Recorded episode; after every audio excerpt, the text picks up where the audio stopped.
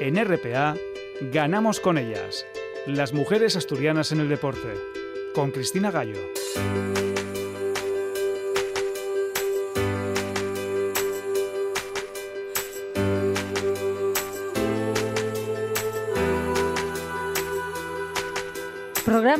234 de Ganamos con ellas, primer domingo de septiembre y primera competición importante, la Copa de la Reina de Balonmano, por la que tenemos que felicitar al Liberban Gijón, aunque tiempo tendremos la próxima semana para hablar con ellas. Ahora les pido que escuchen este mensaje. Hola a todos, quería informarles que los médicos hace unos cuantos días me detectaron un linfoma, un linfoma de Hodgkin que requiere seis meses de quimioterapia. Estoy bien, estoy tranquila y sobre todo con ganas de, afrontar lo que se venga. Un saludo. Es Carla Suárez, una de nuestras mejores tenistas que el pasado día 1 anunciaba en redes sociales que padece un linfoma de Hodgkin. El 24 de agosto anunciaba su renuncia al US Open, pero nunca nos habíamos, habríamos imaginado que una semana después, desde la cama del hospital y con esa sonrisa que la caracteriza, la canaria hiciese público este terrible diagnóstico. Lo hacía pues un día antes de su cumpleaños y casi coincidiendo con el cabo de año de nuestra primera medalla olímpica, de la inolvidable Blanca Fernández Ochoa.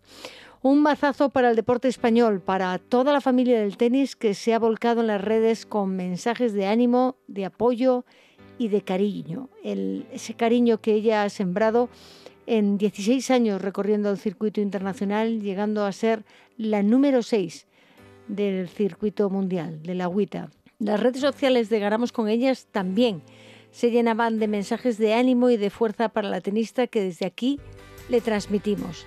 Este partido lo vas a ganar, es la frase más repetida y agradecemos a toda la audiencia que nos sigan desde las redes y que las apoyen desde esta ventana.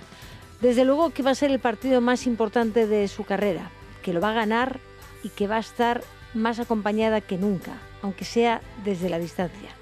Le deseamos lo mejor y mucha fuerza para esos seis meses de quimioterapia que deportistas, como la futbolista internacional Virginia Torrecilla, está superando después de haber sido operada de un tumor cerebral en mayo y que está siendo un ejemplo de entereza para todas las personas que leemos sus mensajes tras cada sesión aunque a veces también tenemos que leer encontronazos con personas que siguen sin entender la lucha que estas mujeres han tenido que mantener por practicar su deporte. Lo digo por el rifirrafe de la futbolista con algunos tuiteros, pero es que Twitter mejor ni mirarlo a veces. Enorme Torrecilla, como enorme es la fuerza con la que Carla Suárez afronta esta situación. Toda nuestra admiración para las dos. Y ya que hablamos de una futbolista como Torrecilla, el fútbol de ellas sigue sin fecha de inicio ni formato de competición. Estamos hablando de la primera eh, división. La segunda, donde están Sporting de Gijón y Oviedo Moderno, tiene el 18 de octubre como fecha de inicio, pero sin calendario. Es una de las ligas que el famoso protocolo del Consejo Superior de Deportes no contempla como relevante, lo mismo que le pasa a la OK Liga en categoría femenina. El protocolo, el borrador del protocolo, es un despropósito. Los dos clubes asturianos, Oviedo y Sporting, han empezado a trabajar, aunque el Oviedo moderno arrancaba su andadura con terremoto interno porque el cuerpo técnico al completo era sustituido justo antes de empezar a trabajar. José Aurelio Crespo ha subido del equipo B para hacerse cargo de la primera plantilla y durante toda esta semana ha dirigido los entrenamientos con las pautas de la nueva preparadora física, Andrea Suárez. Y por cierto, que el fútbol a nivel internacional, Inglaterra y Brasil ya ha anunciado que van a pagar lo mismo a sus futbolistas cada vez que vistan la camiseta de su selección. Van a cobrar lo mismo que ellos por partido. A ver si aquí tomamos nota y hacemos lo mismo.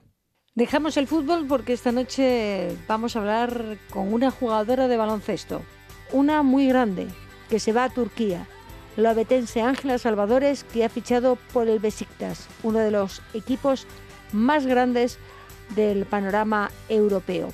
Y Activas nos va a hablar de cómo se prepara la vuelta a la actividad física en la escuela con el vicedecano del COLEF de Asturias. Conoceremos también la propuesta de 30 días en bici, de esa movilidad sostenible tan necesaria en estos momentos, y tenis, por supuesto, con nuestra experta entrenadora Rosa Domínguez.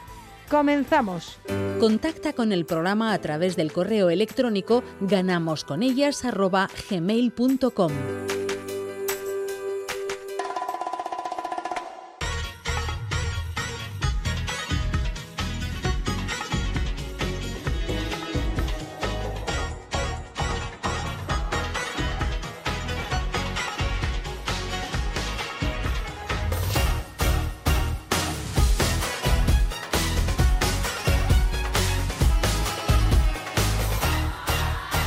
noche contamos con una invitada especial porque nos acompaña. Vamos a hablar con la mejor jugadora de baloncesto que ha salido de Asturias, con Ángela Salvadores, que acaba de fichar por un nuevo equipo, nada menos que el Besiktas de Turquía. Vamos a saludarla ya.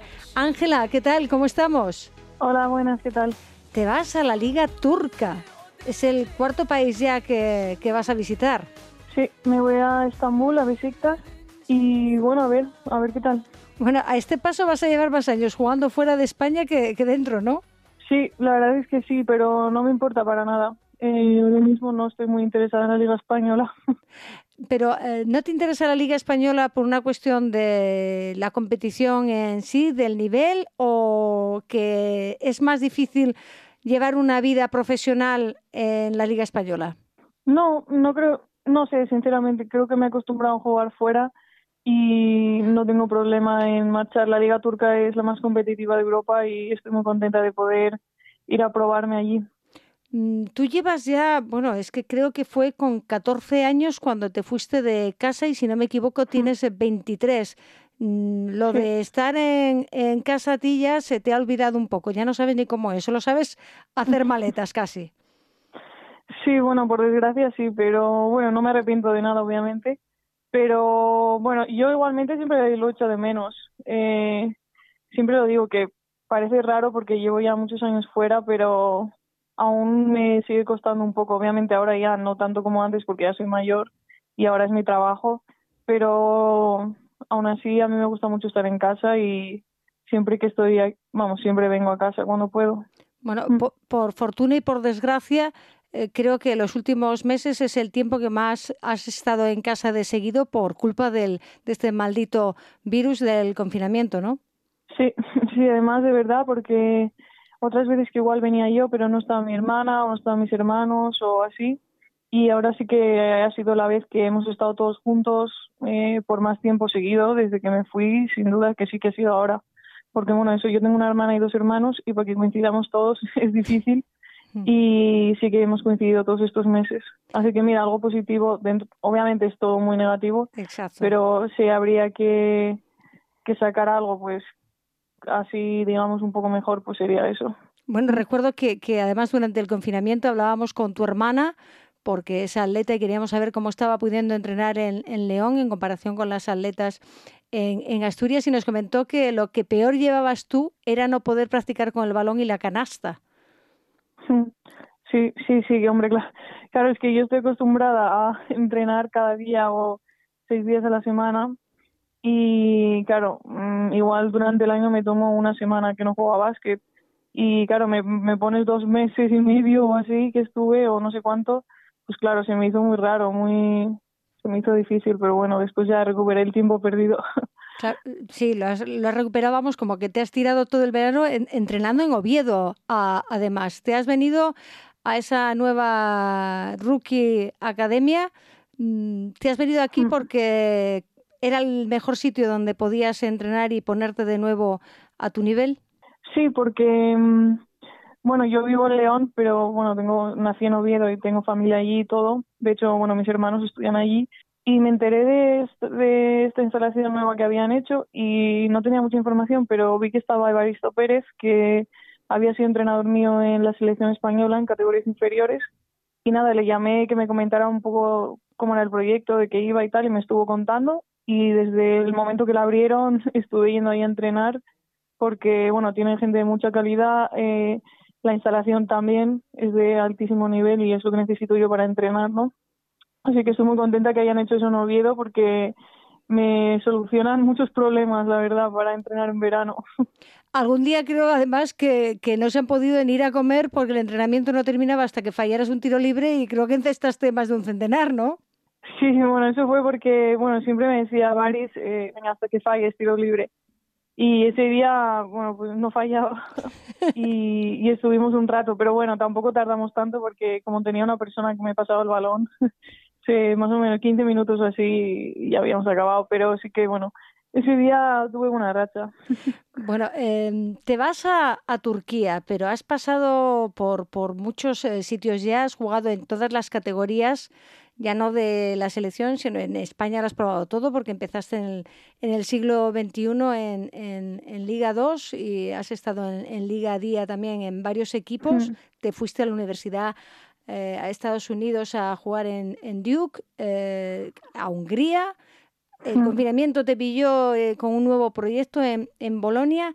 Mm, no sé qué, qué te queda a ti de estas ligas o por qué tanto cambio en tu vida en, en todos los equipos. ¿Necesitas siempre encontrar un nuevo reto? Eh, no, a ver, eso es, eh, depende de las circunstancias y depende de cómo se ve. Yo siempre eh, intento hacer lo que creo que es mejor para mi carrera. Eh, si se dan las circunstancias en un sitio para continuar, pues yo continuaría, no tengo problema. Pero si me viene un proyecto mejor o, o algo que me llame más la atención, voy a cambiar. No siempre es, mm, por ejemplo, yo en Bolonia estaba muy a gusto este año. Eh, mm, vamos, esta es el sitio que más a gusto he estado en mi carrera. Lo que pasa es que bueno, al final se dan las circunstancias, el equipo al final no lo hacen muy competitivo, eh, no mejoran tanto como igual prometían mejorar. Me sale la oferta de Besiktas, que es, mm, pues hombre, para mí ir a jugar a la Liga Turca es un paso muy grande en mi carrera y al final son las circunstancias pues que se van dando. Eh, yo no elijo, venga, pues ahora Turquía que no he estado. No, no pienso eso. Es cómo se vayan dando las circunstancias. No vamos, no, no digo, no estoy contando a ver cuántos países he ido. Estás a, a, donde te llegue y si te llega de una de las más competitivas, pues mejor para ti. ¿Tienes ya, tienes datos, sabes quiénes uh, van a ser uh, tus uh, compañeras y cuándo? No sé si está prevista ya la Liga Turca, ¿cuándo va a empezar? Sí, empieza a principios de octubre, creo que el 5 o 6 por ahí. No te sé decir la fecha exacta, pero creo que ya salió. Y mm, vamos, la fecha es la normal, la que empezaría pues el año pasado, el anterior y eso. Y bueno, mis compañeras sé que hay bastantes turcas, lo que pasa es que yo en Turquía solo he jugado, he ido a jugar de visitante, Fenerbahce, Galatasaray y estos equipos, entonces tampoco controlo mucho, así que ya cuando llegue allí ya las conoceré, alguna americana también tenemos, porque en Turquía hay muchas americanas, sí. y pero bueno, cuando llegue allí ya las conoceré porque personalmente no he coincidido con ninguna. Y de, y de todas las que has jugado, bueno, la turca todavía no la conoces lo que es la Liga Turca, conoces los equipos turcos porque te habrá jugado, eh, tocado en Copa de Europa jugar con, contra mm. estos equipos, pero de las que has jugado, ¿con, ¿con cuál que te quedarías de estas ligas o cuál crees que es la que tu juego encaja mejor? Mm, no sé. Eh, a ver, tengo que ver. Creo que la creo que la turca va a ser la más competitiva porque es donde más americanas de más nivel hay. Eh, hay muchas de la NBA que juegan ahí y mm, vamos, es en el país de Europa donde más americanas hay jugando de alto nivel. Entonces yo creo que eso la hace una liga muy dura, muy competitiva. Y bueno, no sé, en Italia obviamente eh, la liga italiana no es tan competitiva como la turca, por decirlo así. Entonces mm, es difícil comparar. Pero bueno, no sé, cuando empiece a jugar allí ya veré. Al final todo es adaptarse. Todo es adaptarse, pero de, entre la Liga Española y la Italiana, que estas dos sí que las conoces eh, hmm. bien, ¿cuál crees tú que está a un mayor nivel? Ahí, ahí andan, yo creo, parecidas. Pare parecidas. ¿Y el, sí. el, la diferencia estaría en el, en el número de extranjeras que permite la italiana y el que permite la española? Sí, pero a mí eso es una cosa que no me gusta de la Liga Española, porque sí que es cierto que en principio cuantas más extranjeras se puedan tener, más nivel va a haber, en teoría, pero tampoco puedes menospreciar a las jugadoras españolas. No mm. puede ser que en España haya plantillas con cuatro jugadoras nacionales y el resto extranjeras. En Italia la al revés, como máximo puedes tener tres jugadoras extranjeras y el resto tienen que ser todo italianas. A mí como extranjera eso me fastidiaba un poco en el sentido de que mm, no tengo muchas compañeras extranjeras pero luego como nacional a mí si fuera italiana sí que sería una norma que me guste. Es una cosa de la Liga Española que no me gusta para nada. No, no comprendo que haya equipos que solo tengan cuatro españolas en su plantilla. Claro, y, sí, sobre, y sobre todo tú que has vivido, que has jugado en todas las categorías con, con la selección, que sabemos perfectamente el nivel que tiene la selección y que luego la Liga Española no tiene a nivel de seguimiento quizás de, del aficionado de, poder seguir el baloncesto en el día a día mm, no se puede no se puede seguir y no no se corresponde no todos los éxitos de la selección absoluta y de las selecciones inferiores que tú tienes eh, hemos perdido la cuenta ya de todas las medallas que te has llevado en categorías eh, inferiores eh, no se corresponde no una cosa con la otra no a ver la selección española tanto bueno en categorías inferiores como en la absoluta los últimos años eh, arrasan en Europa, sobre todo la absoluta ahora, ¿no? Entonces, bueno, pues eso, es, es raro que, que no se apueste más en el sentido de que haya una norma que diga mm, o sea, máximo tantas extranjeras para potenciar, porque después hay muchas jugadoras españolas que se van a la universidad en Estados Unidos. Es lo normal, porque saben que no tienen sitio en España, porque va a venir una extranjera y la van a poner antes que a ellas. Entonces, bueno, eso a mí no me gusta como española, la verdad. Pero bueno, la, sí que es cierto que la selección tiene muchísimo éxito. Es una pena, desde de luego. Tú, tú con 23 años que, que tienes ya, que has jugado eh, todas las categorías con la selección, te toca ya dar el salto, el definitivo ya a la, a la absoluta, pero de, de, de forma regular. Hombre, eso no depende de mí, para eso me tienen que convocar. En la Federación Española tienen mi número y saben, saben cómo, cómo estoy jugando, qué nivel tengo, así que el día que me quieran llamar, yo tiene que coger el teléfono y, marcar mi número. No, no te lo vas a pensar ni, ni medio segundo, eso, eso lo sabemos eh, muy bien. Mm, para ti, de, de, cuando has vestido la camiseta de la selección, no sé cuál es el mejor recuerdo que, que tienes de todos estos años. Pues, pues no sé, lo tendría que pensar. Yo creo que el mejor recuerdo, hombre, cuando ganas, cuando ganas todos los campeonatos, porque al final es para lo que entrenas, pues vas un mes antes, mes y medio, eh, estás en un hotel concentrada, eh, te pegas la paliza, ¿no? Al final para ganar, entonces, pues cuando ganamos las medallas de oro en los europeos y eso, pues eh, yo me quedaría con esos momentos. O sea, la, la de plata del Mundial Sub-17, esa mm, la quieres mucho, pero un poco menos. Hombre, es que no puedo creer lo mismo una de plata que una de oro, obviamente. Aunque fuese eh, una final de un mundial contra Estados Unidos. No, es que, a ver, contra Estados Unidos a mí me da igual, o sea, me da igual que, sea, que se llame en Estados Unidos, que se llame Italia, Francia. Eh, para mí no, yo no las veo como que están en otro mundo, en otro planeta, y para, son jugadoras más y son iguales que nosotras. Eh, igual son más físicas, pero igual son menos técnicas o tácticamente son peores.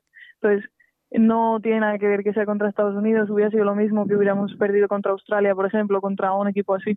Hmm. Para ti era una plata y tú lo que querías era el oro, aunque fuiste la, la MVP en aquel mundial, porque creo recordar que fueron 40 puntos los que le marcaste en la, en la hmm. final a Estados Unidos. Bueno, ese espíritu competitivo estoy segura de que es donde el que te ha llevado, ¿no? a donde estás y el que te vas a llevar a esa liga turca en la que estamos seguras de que vas a dar mucho que, hablar porque en Bolonia ya hablaban de Ángela Salvadores en, en, mm. esa, en esa Virtus y ahora esperamos que en el Besiktas, en cuanto empiece la liga, también el nombre de Ángela Salvadores sea el que se vean los en los titulares o por lo menos en las crónicas de los partidos. Ángela, em, te hemos tenido aquí en, en, Oviedo todo el verano, pero creo que vamos a tardar en, en, verte por aquí, pero que ojalá te podamos ver en alguna competición, en Copa de Europa o con el Besiktas, o si no, por supuesto, con la selección cuando todo se normalice y vuelvan las convocatorias y vuelvan los partidos. Ojalá que el nombre de Salvadores esté en esa lista de Lucas Mondelo también. Muchas gracias. Yo también lo espero. Gracias y hasta siempre, Ángela. Nada, vosotros. Ahí es nada. Ángela Salvadores, esta obetense, aunque se ha formado también en, en León como jugadora de baloncesto, que se va a su quinta liga porque ha jugado en la LF2 en España en el siglo XXI, en la máxima categoría, la Liga Endesa con Perfumerías Avenida, con el Rivas Ecópolis y también el Ensino de Lugo. Se fue a la Liga Húngara a jugar con el Sopron, a la italiana con la Virtus de Bolonia y ahora se va a conocer la Liga Turca con todo un equipo como el Besiktas de Estambul. Baloncesto al máximo nivel y seguimos aquí, en Ganamos con ellas. Sigue la actualidad del programa en nuestra página de Facebook Ganamos con ellas.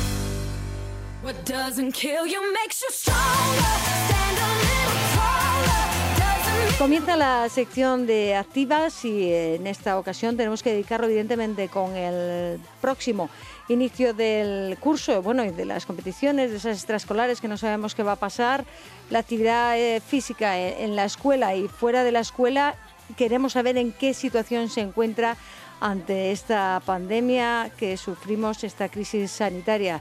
Ana Amelia Menéndez, qué difícil el inicio de este curso.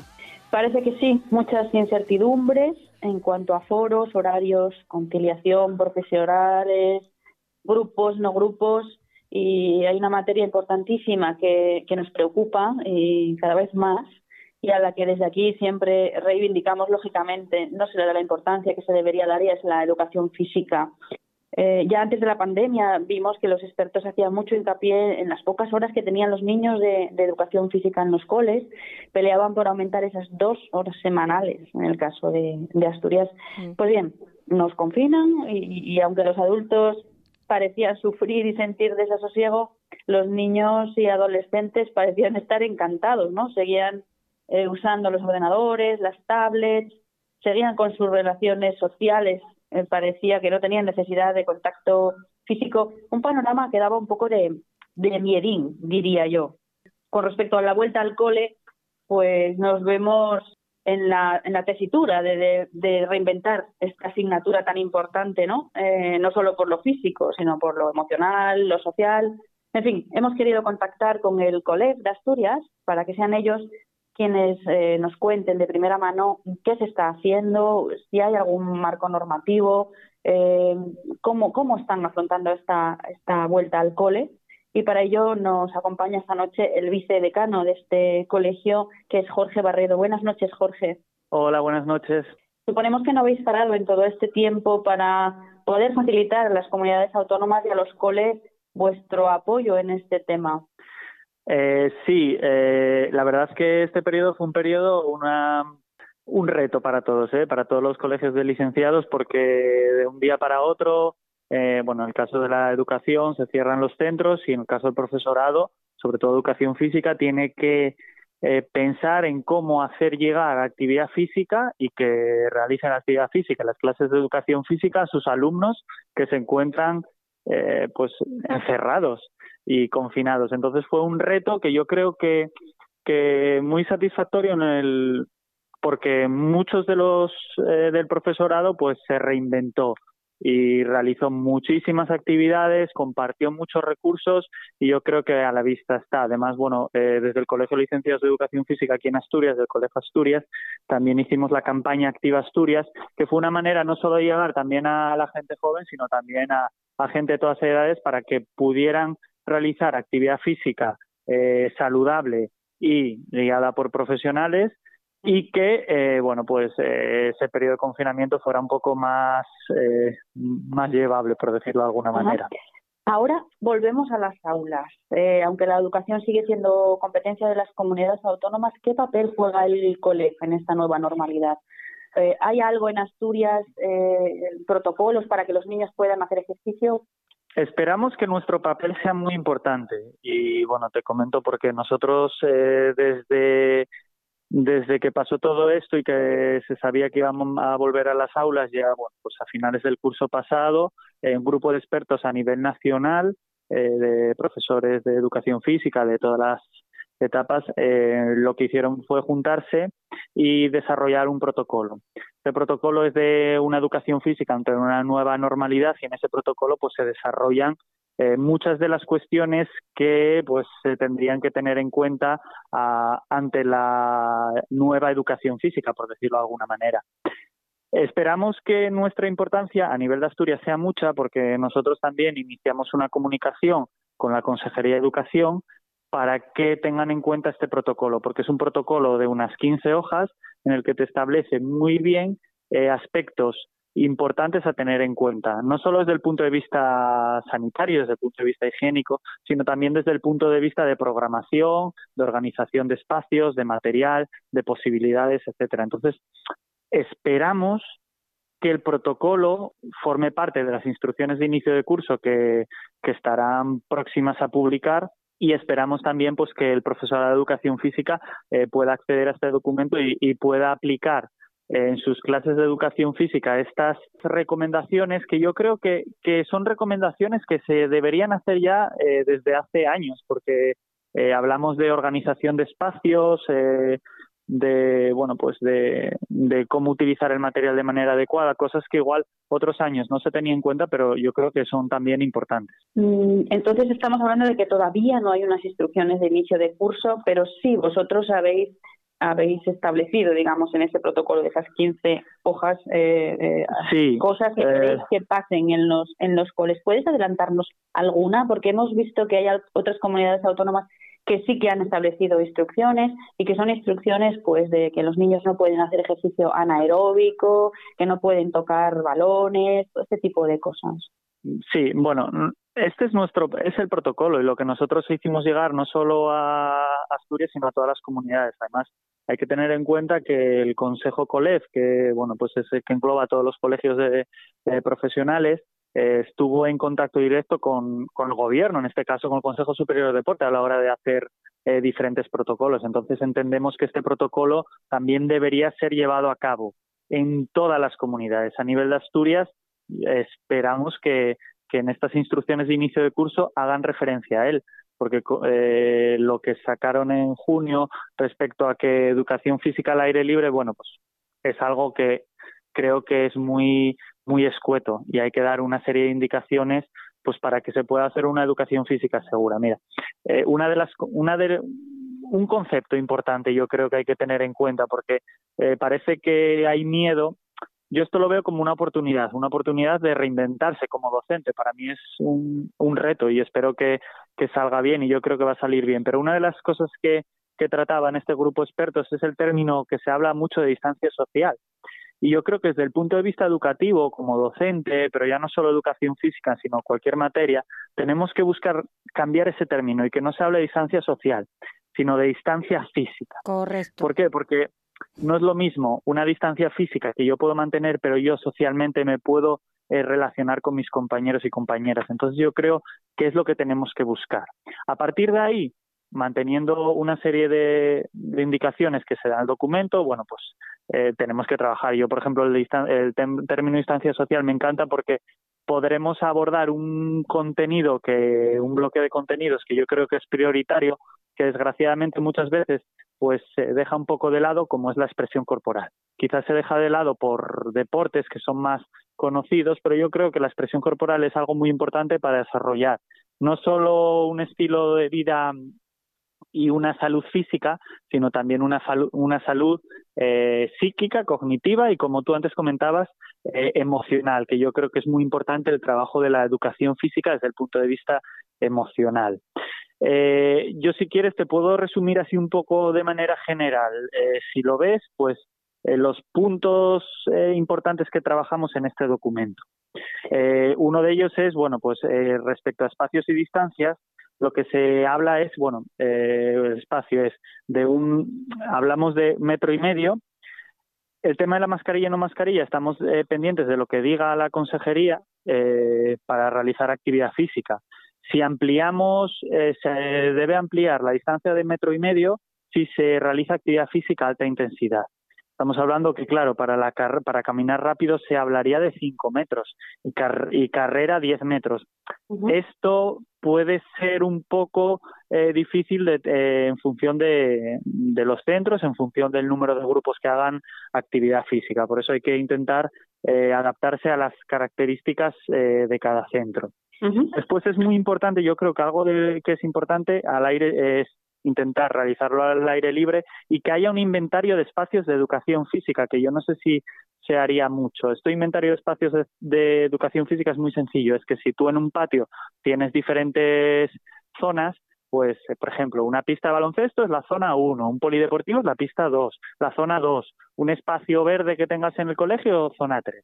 Y con esas zonas, pues tú lo que tienes que jugar es organizar los espacios para que las clases ya sepan a qué espacio va a ir el profesor pueda anticipar, cosa que se debería hacer ya siempre, pueda programar su clase previamente, saber que yo a mí me toca hoy martes con el grupo de primero de, de la ESO A, me toca en el gimnasio, pues entonces eh, yo ya voy a programar previamente pues para tener en cuenta aspectos como el tema de distancias, como el tema del material si fuese necesario, etcétera. Hablando del material, se recomienda en el documento que hay que evitar compartir. Por ello, una de las eh, recomendaciones que se están haciendo es o no utilizamos material o utilizamos material que luego tengamos que desinfectar o utilizamos material que ese material sea específico de un grupo y que no pueda coger otro grupo posteriormente, que eso igual es más difícil de, organizar, o también una de las opciones es material autoconstruido. Además, es una nueva metodología que se está aplicando, que tenemos en la Universidad de Oviedo un referente como es Antonio Méndez, que incluso se puede ver en su canal de YouTube, que está subiendo muchísimos tutoriales de material autoconstruido, el cual el alumno puede realizar en casa y puede venir con su material autoconstruido y practicar actividad física eh, y con su propia física, sí. Y después, luego también, si no podemos eliminar grupos, algo muy importante, si no pues porque las características de la educación física en algún momento te permite o tienes que hacer grupos, siempre manteniendo esa distancia, pues eh, generar subgrupos, de tal manera que sean subgrupos estables a lo largo de todo el curso. Lo típico que hacemos grupos, que bueno, pues ahora voy a cambiar de un día para otro, pues porque me interesa qué tal, pues ahí sí que consideramos que si hay que hacer grupos dentro de la clase, que al final van a ser burbujas, eh, pues establecer subgrupos estables. Y después, lo último que te comento así un poco respecto a las instalaciones, sí que consideramos que es muy importante, por ejemplo, imaginad un, un polideportivo, pues que haya dispensadores de gel a lo largo del, del polideportivo. Eh, también papeleras, obviamente, eh, áreas para las mochilas que estén marcadas o para algún material propio que ellos tengan que, que, utilizar. Sobre todo eso lo consideramos muy importante porque los vestuarios sí que obviamos su uso, entonces, claro, si ellos van a realizar actividad física y luego, por lo que sea, tienen que ir a echarse gel o algo a otro espacio, pues tienen que estar un poco eh, cerca del espacio en el que van a realizar eh, educación física, pues para que puedan utilizar el dispensador de gel y luego sí, pues dejar un tiempo para, para ir al baño, ese lavado de manos, pero quizás al final eh, de la sesión. Esas son un poco las, las condiciones a nivel estructural de la materia. Luego ya eh, dentro de la programación es importante pues que intentar eh, desarrollar todos los contenidos y hacer una adaptación a aquellos contenidos que, que se pueden trabajar. Yo creo que siempre partiendo de los objetivos, es decir, qué buscamos, qué queremos aprender y a partir de ahí intentar eh, jugar con las posibilidades que tenemos, que, que es verdad que hay muchos contenidos que son difíciles de trabajar, pero tenemos un currículo tan amplio que yo creo que que se puede dar una educación física un poco eh, un poco diferente pero muy interesante. Ajá, todo un reto el que el que tenéis o tenemos por delante tienen los los profes pero mm. por lo que dejas de ver en tu discurso es, es un reto mm, altamente organizativo y, y, también un reto oportunidad como tú bien dices una oportunidad para para reinventarse y para y para hacerlo de otro modo que seguramente sí se puede. Nos quedamos con tus reflexiones. Sí. Eh, yo, quería hacer una una si me dejas una última reflexión y es que yo creo que no se tiene que dar esto en, en, educación física, porque al final son dos periodos. Tenemos que intentar aprovechar al máximo. Estamos pensando que los alumnos se van a meter en el aula, van a limitar mucho sus movimientos, entonces yo creo que hay que instar a todas las direcciones a desarrollar programas de, por ejemplo, descanso activo, es decir, que entre clase y clase en el mismo aula pues haya un descanso activo de unos cinco minutos en los cuales puedan realizar estiramientos, puedan hacer movimientos dentro de, su propio sitio. Eh, esos descansos activos están planteados ya en años anteriores con resultados muy buenos, no solo a nivel físico, sino también a nivel cognitivo y de rendimiento académico. Y también se tiene que apostar, algo que sí que el Ministerio, que la ministra eh, Cela lo comentó, el tema de planes de desplazamiento activo. Yo creo que son una medida también de, descongestión de las entradas de los colegios, porque muchas veces vemos muchos coches eh, apelotonados y quizás con planes de desplazamiento, desplazamiento a pie desde eh, sus hogares, desplazamiento en bicicleta, etcétera. Yo creo que es una manera también de fomentar una actividad física que es buena desde el punto de vista del sistema inmunológico, eh, de cara a protegernos frente a este virus y a otros, y también es buena desde el punto de vista organizativo. Quería dejar eso claro porque yo creo que la educación física van a ser, son dos periodos, pero tiene que ir a más, tiene que ir. Si no podemos conseguir esas tres horas que consideramos importantísimas eh, desde el colegio de licenciados, lo que sí que tenemos que intentar es buscar alternativas o programas en los cuales haya una adherencia a la actividad física. Sin duda, esa transversalidad de la, de la educación física es, también un, reto y ha de ser así como tú vienes explicas. Esperemos que poquito a poco los coles empiecen a funcionar y que la pandemia nos ayude a ver cuán importante es mantenerse activos a todos los niveles. Muchísimas gracias por acompañarnos esta noche en Ganamos con ellas, Jorge Barredo. Un placer. A vosotras, muchísimas gracias por, por, darnos voz y esperamos que todo vaya. Y me alegra este último comentario de Jorge Barredo porque vamos a hablar ahora mismo de 30 días en bici y de esa nueva movilidad que hay que ir intentar andando en bici y así hacemos un poco de ejercicio. Gracias a los dos. Interactúa con nosotras en Twitter, arroba ganamos con ellas.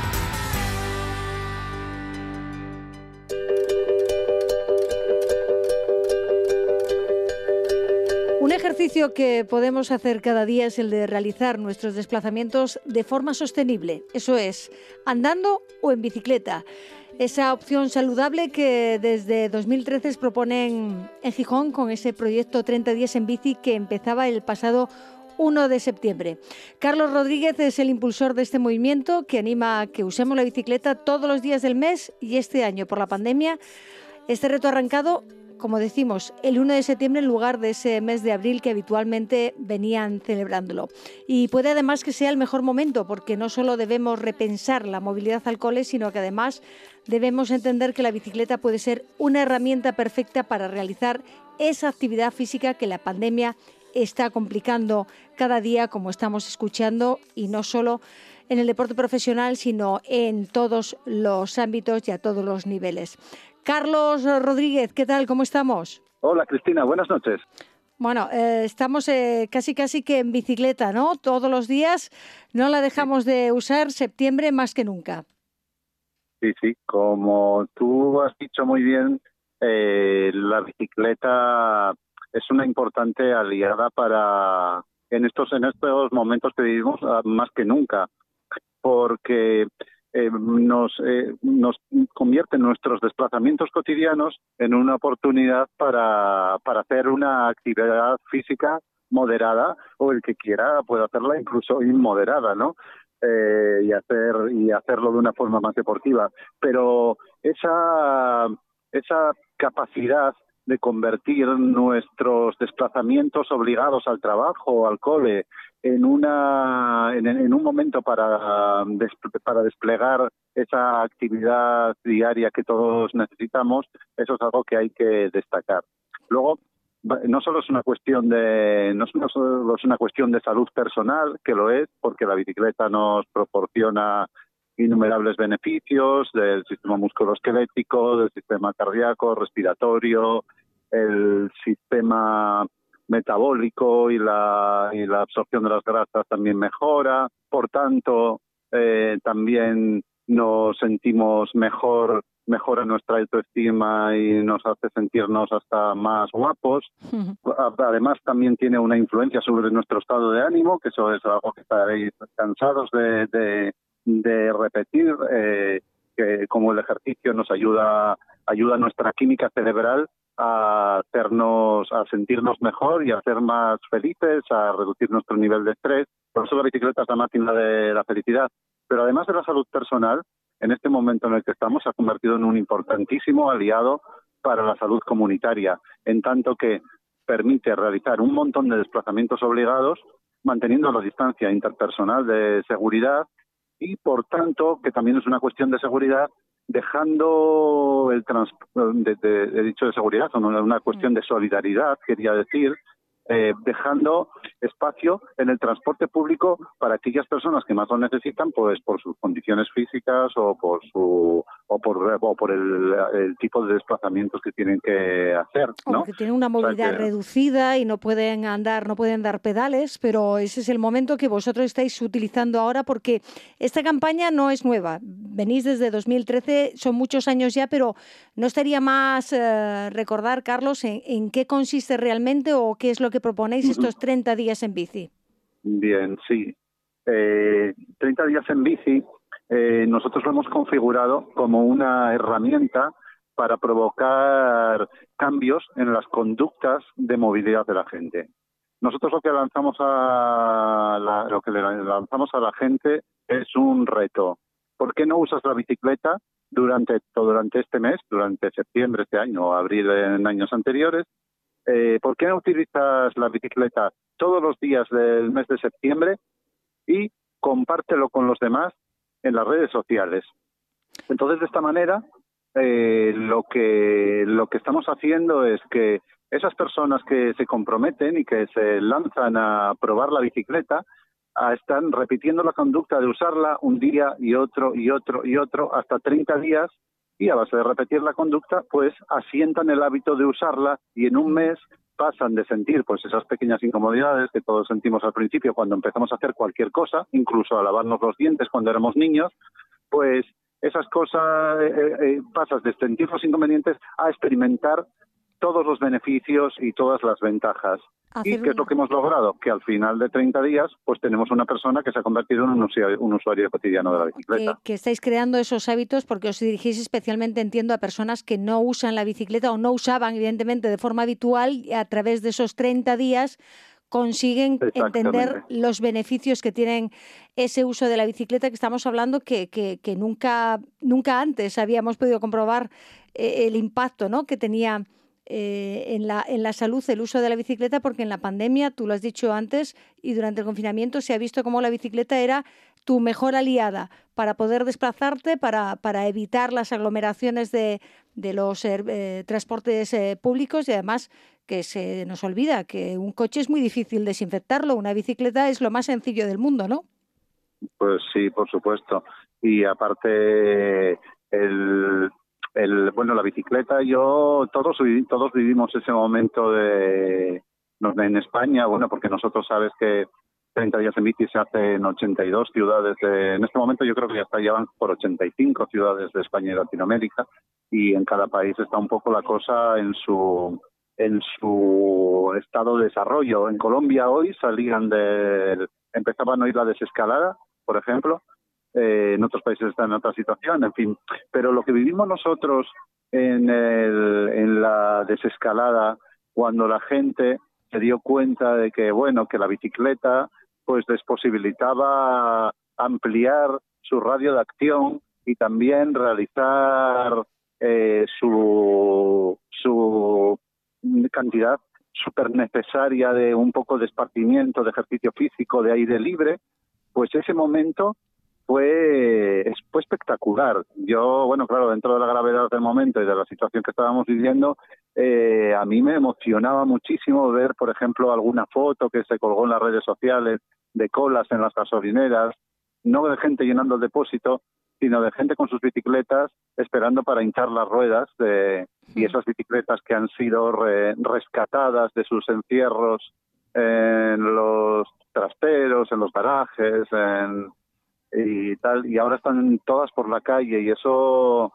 ha sido un descubrimiento para mucha gente eh, y, yo creo que es, es, es, una, es un cambio imparable esa gente que lo descubre, que lo prueba, cuando llegue eh, un poco el tiempo se ponga un poco peor, vamos a mantener una cantidad muy importante de desplazamientos, o por lo menos esa es mi esperanza.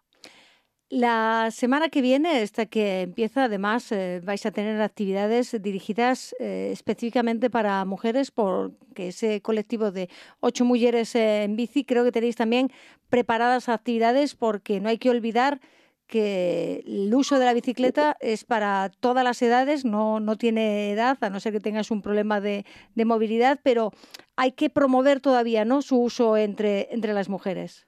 Y nosotros siempre hemos cuidado mucho la comunicación para que fuese lo más inclusiva y para que la, para animar mucho a las mujeres que además en cierta manera son prescriptoras también, bueno, por los roles que tenemos en este momento. Las mujeres tienen un papel importante en la prescripción de cómo, cómo se mueven los niños y las niñas. Y en este sentido es fundamental el papel de las mujeres, en este momento de las mujeres y de los hombres. Pero como estamos, estamos hablando de esto, pues de las mujeres. Pero esta semana, el 8M, 8, m es todos los 8 de cada mes, 8 millones en bici eh, realizan una actividad y me imagino que dentro de 30 días en bici también vais a estar con ellas. Sí, sí, 8M Bici es un movimiento que ha arrancado en Gijón en hace un año y pico, casi dos años ya, yo creo que cumplían dos años este agosto, y hemos sido unos aliados, aliados desde el principio, ¿no? Y entonces eh, hemos abierto una, una ventana dentro del programa el día 8, que es el día que ellas organizan todas sus actividades, y han organizado una ruta que llaman Mujeres de Guerrilla, eh, que van a hacer un recorrido por la ciudad, pues hablando de no ya de quizás de eh, mujeres ilustres, sino de todas esas mujeres que han luchado en el movimiento en el movimiento obrero o por la o por los derechos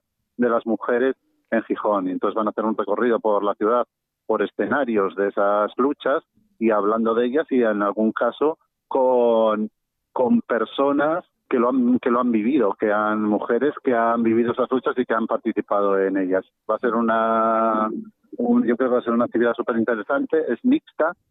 Me parece que en este momento estábamos a punto de completar ya las plazas, que este año, claro, por las condiciones en las que estamos, todas las actividades hemos tenido que hacer eh, reducir la cantidad de gente, de ese de eso que nosotros siempre decíamos, no hace falta apuntarse, no hace falta nada, tú simplemente ven y únete.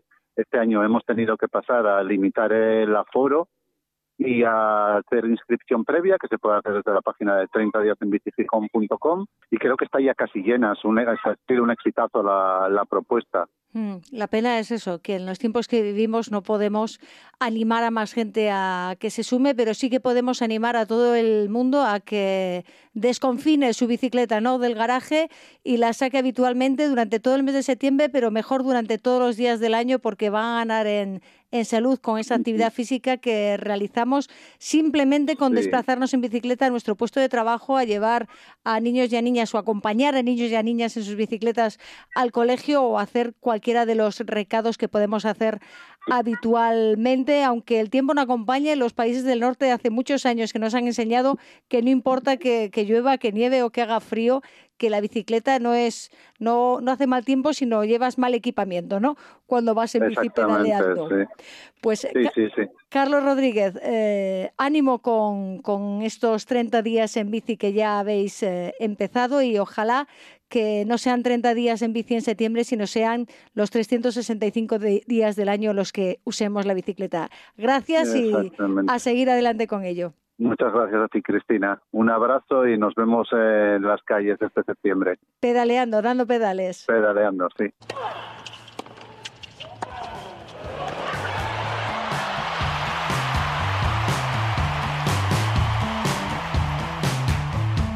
Hablamos de tenis y esta semana, bueno, como hemos empezado, tenemos que acordarnos y mandarle evidentemente un fortísimo abrazo a nuestra grandísima tenista Carla Suárez, que anunciaba, como les hemos dicho al principio, que padece un linfoma de Hodgkins. Rosa Domínguez, eh, qué mazazo ¿no? para el tenis español. Pues sí, Cristina, la verdad es que esta semana nos hemos quedado todos los amantes del tenis como, vamos, de piedra con esta noticia. Tremendo, pero por lo menos la, la entereza que ha mostrado Carla Suárez y conociéndola como la conoce todo el circuito ha reaccionado a la primera y mm, el propio circuito tiene clarísimo que, va a salir, que el carácter de, la Canaria, eh, las ganas de luchar y la forma de ser eh, le va a ayudar muchísimo para, para superar el que, bueno, para ella va a ser el partido más difícil de su vida. Sí, sí. Lo que sí es, es, es curioso y que también a veces un poco, un poco triste es que tengan que pasar cosas de estas para que eh, veamos ¿no? las personas que son tremendamente queridas, ¿no? porque Carla en unos minutos, nada más que, que anunció este, este problema que tenía, pues todo el mundo por redes sociales se volcó, recibió cientos, miles de, mensajes apoyándola de, de, todos los lados del planeta, ¿no? Y bueno, y, lo que dices tú, es una persona con, con, con mucha fuerza, una luchadora. Tú sabes que Carla no es una persona que se que se caracterice por, por, por, una gran envergadura por y sin embargo ha demostrado que, que, es una grandísima competidora y una, bueno, una tenista espectacular. Así que esa fuerza que tiene espero que, que le sirva para, para afrontar este, este partido. Estamos seguras de, que sí. Em, por desgracia, en el US Open, ese US Open al que Carla ya, ya no pudo ir, y había anunciado que renunciaba él por problemas médicos y por desgracia hemos descubierto que era por, por ese cáncer linfático. Carla tuvo que renunciar, pero sí teníamos a cuatro españolas, Paula Badosa que caía en primera ronda y en segunda caían Leona Bolsova, Sara Sorribes y la sorpresa, Garbiñe Muguruza que se iba y perdiendo los nervios. La verdad es que también, bueno, pues a nivel tenístico es una sorpresa eh, no muy agradable para, para el tenis español, para el tenis femenino. Y bueno, sí es cierto que ella había anunciado que no iba a jugar en Cincinnati por, por, un problema que había tenido en un tobillo. Eh, ella misma decía que dijo que, que, que, jugó el Open USA estando muy justa, que se apuntó, vamos, que decidió jugar en los últimos días pero sí es cierto que, fue una gran sorpresa, pues ya que, su rival pues es una, una chica que llevaba tres años sin competir, una chica que, que había dejado la competición en los últimos años porque había sido madre y, bueno, eh, no nos esperábamos que, pudiera perder, eh, eh, vamos, con, con, con, con, esta chica. Bueno, tendremos que analizar el US Open, pero eso será, vamos a dejar que acabe la competición al completo, pero lo que queríamos, eh, nos habíamos citado la semana pasada para hoy porque queríamos hablar de esa liga Mafre creada durante todo este verano para que las tenistas y los tenistas tuviesen competición. Pues esto fue una iniciativa de la Federación Española de Tenis conjuntamente con, con Mafre, uno de los principales patrocinadores de la Federación Española de Tenis y efectivamente los tenistas, tanto chicas como chicos, como jugadores de tenis de silla de ruedas, como tenis playa, pues pudieron eh, iniciar la, competición después de, esta, esta cuarentena que hemos sufrido y preparar de alguna manera los torneos internacionales eh, que vinieron posteriormente en el, en el mes de, agosto, ¿no? Entonces, bueno, pues si quieres te hago un resumen, Cristina, de dónde jugaron, quién un repaso, Un repaso rápido a lo que a lo que ha sido el verano. Pues, pues, mira, en el mes de julio eh, se jugaron tres torneos de la Liga Mafre ¿vale? Empezamos, empezaron a jugar las chicas en Playa de Aro el 13 de julio, ¿vale? Y había gente pues apuntada del nivel como, como Sorribes y como como Aliona Bolsova. Finalmente se proclamó campeona Sorribes, la ganó fácil fácil a, una británica que se llama Amanda Carreras, que había sido la que en su momento había eliminado a, Aliona Bolsova y también a, a Buxa. Sorribes ganó 6-0 6-0 en este primer torneo de esta liga. Segundo torneo que se jugó en Castellón el 20 de julio, vuelve a vencer Sorribes, en esta ocasión a, a Buxa 6-2 6-4 y en, este, en esta edición de la Liga Mafre, eh, Aliona Borsova se retiró antes de iniciarla. No sabemos si por problemas que en el, en el torneo anterior, muy probablemente haya sido, bueno, pues después de la cuarentena es complicado empezar a competir y, y no tener algún tipo de molestias. Y por última, el tercer torneo que se disputó el 27, empezó el 27 de julio en los franqueses, en Cataluña, ganó, se proclamó campeona la rusa afincada desde hace muchos años cántabra, eh, Buxa 6-0-6-2. Estos son los resultados de la Liga Mafre que se jugó, ya te digo, durante todo el mes de julio en varios puntos de España para luego preparar ya lo que fueran los torneos internacionales. Sí, como, estamos viendo ahora lo que ha habido este verano internacional y ahora el primer Grand Slam que se está jugando en Nueva York, en el Flashing Meadows.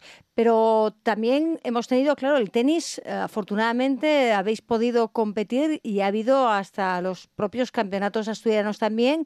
¿Qué ha pasado aquí en, en, Asturias, Rosa? Pues mira, en Asturias, eh, bueno, tú sabes que las fechas, lógicamente, normalmente los campeonatos de Asturias se tienen que, que vamos, que jugar con bastante antelación del verano porque en el mes de julio se, se juegan todos los campeonatos de España. En este caso, en estas circunstancias, se tuvo que retrasar todo y los campeonatos de Asturias de las diferentes categorías se jugaron durante el mes de julio. Entonces, mira, por ejemplo, podemos empezar por los más pequeños, por el campeonato sub-12 que se jugó a principios de julio en el de Oviedo y eh, resultó vencedora Paula Piñera, que curiosamente jugó contra su hermana, Claudia Piñera, ganó Paula 6-2, 6-1. Eh, posteriormente, Paula nos presentó al Campeonato de España y la, la Peque, porque todavía tiene nueve años, ¿eh? hace diez dentro de un poco, cayó en primera ronda Gato de España, pero eh, haciendo un grandísimo papel contra una jugadora que, que, que, vencería después a la cabeza ser número uno. Por lo tanto, Paola dejó el, el pabellón asturiano eh, muy alto y la verdad es que promete mucho esta y como dices tú, que tiene solo nueve años. Sí, sí, bueno, hace diez ahora en breve, pero bueno, lo curioso es que eso, que esta chica es la primera vez en, en, en Asturias, desde que yo tenga uso, uso de razón, que ya son muchos años, que una chica jugará tres campeonatos de España, ¿eh? eh sub-12. O sea, juega ahora, lo normal es que se vuelva a clasificar para el año que viene y por supuesto también para el siguiente. Por lo tanto, es Porque un caso bastante llamativo. Empezó muy pronto, sí. Muy pronto. Siguiente categoría. Categoría infantil, eh, tendremos aquí a, dos pesos pesados asturianas, que son Ana Martínez Vaquero y Eugenia Menéndez Zofaya, que a Eugenia la conocemos porque el año pasado quedó su campeona de España infantil en categoría living. Eh, pero bueno, Ana es una gran jugadora y eh, venció a Eugenia en la final. Finalmente sería Ana la que nos representaría en el Campeonato de España Infantil que se está celebrando en estos momentos y Ana también ha hecho una brillante participación, ya que en eh, primera ronda, eh, vamos, ganó primera ronda y ha perdido en segunda ronda, pero contra la cabeza ese número dos que mañana disputa la final. O sea que ha quedado eliminada por la, vamos, por, por una finalista de un campeonato de España. También ha sido muy bueno el papel de, Ana en el campeonato de España. Pasamos a la categoría cadete, eh, ganadora Paula Menéndez, que ha ganado a Lucía Mejido 6-0-6-3 y en esta categoría cadete pues cabe destacar que la subcampeona de Asturias Lucía pues lo tuvo muy complicado hasta llegar a la final ya que se encontró en la primera ronda a Eugenia Zozaya que le costó muchísimo ganarla, la ganó 6-4 en el tercero y en segunda ronda ha tenido también a otra infantil muy dura que es Ana Martínez Vaquero que también le ha costado ganarla 6-3 en el tercero y luego bueno ya llegó a la final y en la final pues Paula se impuso 6-0-6-3. Paula Menéndez, que es jugadora bueno, del, grupo Covadonga, eh, al igual que Paula Piñera, en el caso de España no tuvo tanta suerte como sus compañeras y cayó en primera ronda. Y bueno, también decir que Ana Martínez Vaquero es una chica de Avilés, jugadora del, del Pasamos a categoría juvenil. Categoría juvenil que se celebró a mediados de julio en el Natación Santa Olaya, en Santa Olaya, se proclamó vencedora Olaya Bancés, también jugadora del grupo, que ganó a Ailén Jacobano 6-2, 6-4. En esta categoría, Olaya ha hecho un gran papel en el Campeonato de España, llegando a cuartos de final y siendo eliminada en cuartos de final, por la que luego quedaría campeona de España, ¿vale? Marta Kustik. por lo pues cual, enhorabuena para Olaya. Y seguimos para acabar con la categoría absoluta en la que la veterana Almudena, Almudena Sam, jugadora de, del 91, 29 años, eh, ganó a Olaya Avancés eh, 6-4, 2-6, 7-5. ¿Vale? Durante el camino, Almudena tendría un partido muy duro contra otra veterana, Isabel Fernández, y Olaya tendría también un partido muy duro en primera ronda contra Lucía, Lucía Natán. Entonces, esto es el resultado de los catos eh, regionales y lo que hicieron nuestras representantes en el nacional. En categoría absoluta, todavía no la Federación Española no ha puesto fecha para, para el Campeonato de España absoluto por lo tanto, de, momento no tenemos ninguna noticia que dar. Pues eh, estaremos a la espera de lo que pase, pero bueno, ya nos citamos para próximas eh, semanas porque tendremos que hacer un resumen de ese US Open y tendremos que hablar también de ese World Padel Tour que tampoco ha parado en verano, aunque sí se tuvo que aplazar definitivamente para 2021 esa parada del circuito mundial de pádel en, en Oviedo. Seguiremos en contacto, Rosa. Gracias. Muchas gracias a ti, Cristina, y a todos los oyentes. Un saludo.